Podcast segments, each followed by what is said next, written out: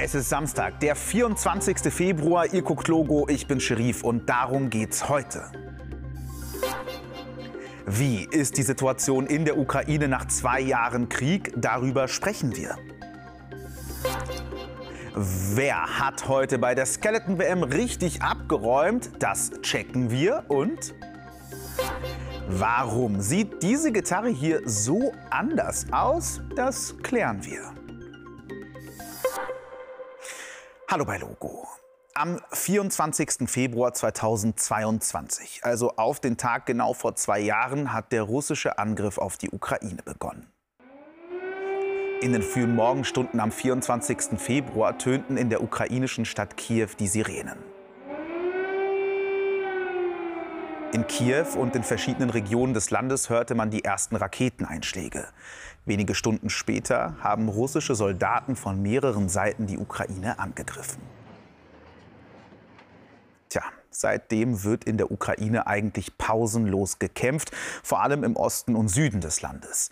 In den anderen Teilen der Ukraine, die jetzt nicht so nahe in der Nähe der Front sind und in denen deswegen vergleichsweise die ganze Sache ruhiger ist, gibt es immer wieder Raketeneinschläge wie das ist, im und mit dem Krieg zu leben. Davon konnte ich mir selbst vor einem Jahr ein Bild machen. Knapp zwei Wochen lang bin ich damals durch die Ukraine gereist, habe mehrere Städte besucht, Kinder getroffen und geguckt, wie hat der Krieg das Leben der Kinder dort verändert.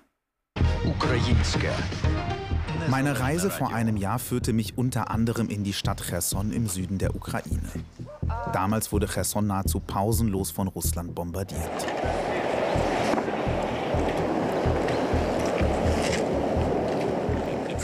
Die Stadt Cherson war ein extrem gefährlicher Ort. Für mein Team und mich, aber vor allem für die Menschen, die hier gelebt haben. Wie die beiden Geschwister Vlada und Kirill. Wir haben oft Raketenangriffe in der Nähe von unserem Haus. Auch Kampfflugzeuge fliegen hier vorbei. Das macht mir Angst. Ich habe mich daran immer noch nicht gewöhnt. Für die Kinder hier hat sich seit Beginn des Krieges alles verändert. Sie können nicht mehr wie früher zur Schule gehen, haben ständig Angst vor Angriffen. Ich sehe meine Freunde nicht. Wir versuchen ja drin zu bleiben und gehen nur dann raus, wenn wir wirklich müssen. Und obwohl die Kinder hier das gleiche Schicksal teilen, gehen sie unterschiedlich mit ihren schlimmen Erfahrungen um. Das merke ich, als ich den damals achtjährigen Kostja treffe. Auch er erzählt mir, dass er seine Freunde vermisst und sehr gerne wieder zur Schule gehen würde. An die täglichen Angriffe aber hatte er sich mittlerweile gewöhnt. Kostja, während wir hier sitzen, hören wir, wie Bomben und Raketen einschlagen. Sag mal, hast du keine Angst? Nein, ich bekomme keine Angst, wenn ich das höre. Wenn mich ein Angriff trifft, dann trifft er mich. Ist dann halt so. Ich kann daran ja sowieso nichts ändern. Tja, dieser Satz von Kostja ist mir bis heute in Erinnerung geblieben. Kostja war, als ich ihn getroffen habe, so stark und so mutig und das, obwohl er damals gerade mal acht Jahre alt war. Jetzt, ein Jahr später, kann ich mit Kostja wieder sprechen. Er wohnt immer noch in der ukrainischen Stadt Cherson. Hallo Kostja, schön, dass wir heute miteinander sprechen können. Erzähl doch mal, wie geht es dir und wie geht es deiner Familie heute? Mir geht es einigermaßen gut. Die Situation in Cherson ist aber sehr schlecht. Es gibt sehr oft Angriffe, viel öfter als noch vor einem Jahr. Die Angriffe sind tagsüber, aber sehr oft auch nachts. Nachts ist es besonders schlimm. Ich habe dann so viel Angst, dass ich nicht schlafen kann. Kostja, vor einem Jahr hast du mir erzählt, dass du nicht zur Schule kannst, dass du deine Freunde nicht treffen kannst. Wie ist das denn heute? Hat sich daran irgendwas geändert? Ich kann immer noch nicht zur Schule gehen, weil sie an einem gefährlichen Ort liegt. Meine Freunde kann ich leider auch nicht treffen. Viele von ihnen haben Cherson ja verlassen und leben gerade woanders. Die wenigen, die hier geblieben sind, dürfen nicht raus, weil es viel zu gefährlich ist. Der Krieg, Kostja, geht ja jetzt schon mittlerweile seit zwei Jahren. Wie schaffst du es eigentlich, dass du den Mut nicht verlierst? Weißt du, ich glaube an die Ukraine, an unsere Armee und daran, dass wir am Ende gewinnen werden.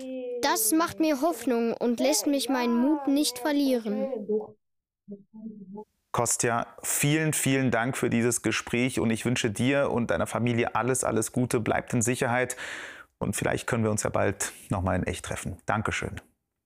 Danke. Und ich hoffe, wir sehen uns nächstes Mal in Cherson. Dieses Gespräch mit Kostja haben wir aus Sicherheitsgründen vor zwei Tagen aufgezeichnet. Ja, in den vergangenen zwei Jahren haben wir hier bei Logo immer wieder über die Situation in der Ukraine berichtet. Der Krieg ist ja quasi ein Dauerthema. Deswegen wollen wir gerne von euch wissen, habt ihr eigentlich noch Fragen zum Krieg in der Ukraine? Wollt ihr irgendwas Bestimmtes darüber wissen? Gibt es etwas, das wir rund um den Krieg noch erklären sollten? Schreibt uns das doch gerne mal auf logo.de in die Kommentare.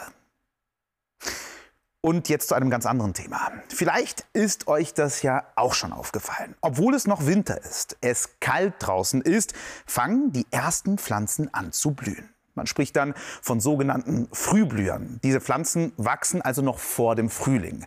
Aber warum tun sie das eigentlich? Ich meine, es sind ja nur ein paar Pflanzen, die früher Blüher sind. Wir erklären es euch. Das ist ein Krokus. Ein ziemlich kleiner Frühblüher aber er hat mächtig was drauf.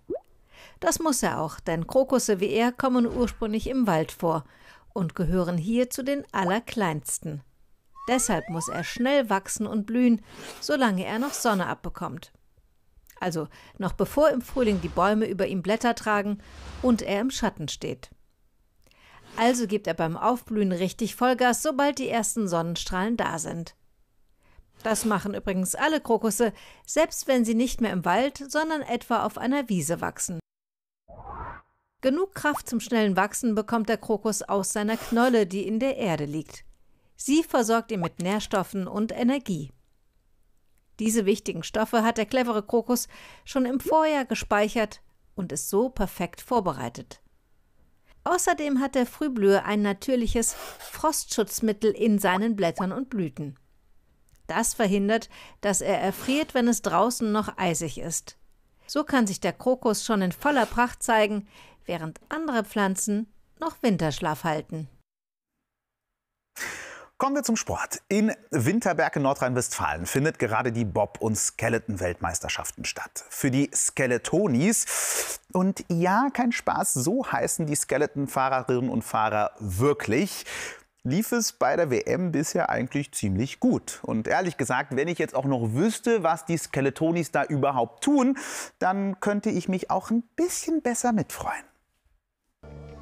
Beim Skeleton geht's auf dem Schlitten die Eisbahn runter und das anders als beim Rodeln auf dem Bauch. Heute stand der Mixed-Team-Wettkampf auf dem Programm. Dabei fahren pro Team eine Frau und ein Mann nacheinander den Eiskanal hinunter. Die Zeiten werden im Anschluss zusammengezählt. Für Deutschland waren zwei Teams am Start. Die besten Chancen hatten jedoch Hanna Neise und Christopher Grotter. Hanna Neise muss zuerst in den Eiskanal und legt eine super Zeit vor, schafft es aber nicht ganz an den führenden Briten vorbei. Das muss Christopher Grotter jetzt ändern. Ein guter Start, jetzt bloß nicht an die Bande stoßen. Der Rückstand wird immer kleiner und ja, es reicht. Hanna Neise und Christopher Grotter sind die schnellsten und holen die Goldmedaille. Die Briten gewinnen Silber und das zweite deutsche Team überraschen Bronze. Was für ein Wochenende, denn bereits gestern hatten Christopher Grotter und Hanna Neise im Einzelrennen auch Gold und Bronze gewonnen. Von der Bobbahn geht's weiter nach Italien in die Berge Südtirols. Aber nicht wie ihr denkt auf Skier oder Schlitten. Nein, es geht in ein Iglo. Genauer gesagt zu einem Eiskonzert. Und das ist nicht das einzig Außergewöhnliche hier. Schaut mal genau hin. Alle Instrumente sind aus Eis gebaut und das klingt so. Gebaut werden die Instrumente von Matteo Aielli in einer Art Eiswerkstatt mit einem Werkzeug, das ein bisschen aussieht wie ein Hobel. Bei minus 5 Grad lässt sich gut arbeiten, bei minus 10 braucht man zwei Paar Handschuhe. Nichts für Frostbeulen, also auch die Zuschauer sind dick eingepackt und am Ende gibt's warmen Applaus für dieses erfrischende Konzert in klirrender Kälte. Eieiei, also für mich als Frostbeule wäre das Ganze definitiv nichts. Aber gut, so. Damit war es das auch schon von uns. Schön, dass ihr heute mit dabei wart. Wir haben jetzt noch für euch das Wetter und den Witz von Caro. Und wenn ihr mögt, sehen wir uns dann gerne morgen wieder. Ich würde mich freuen und sage schon mal bis dahin, macht's gut und tschüss.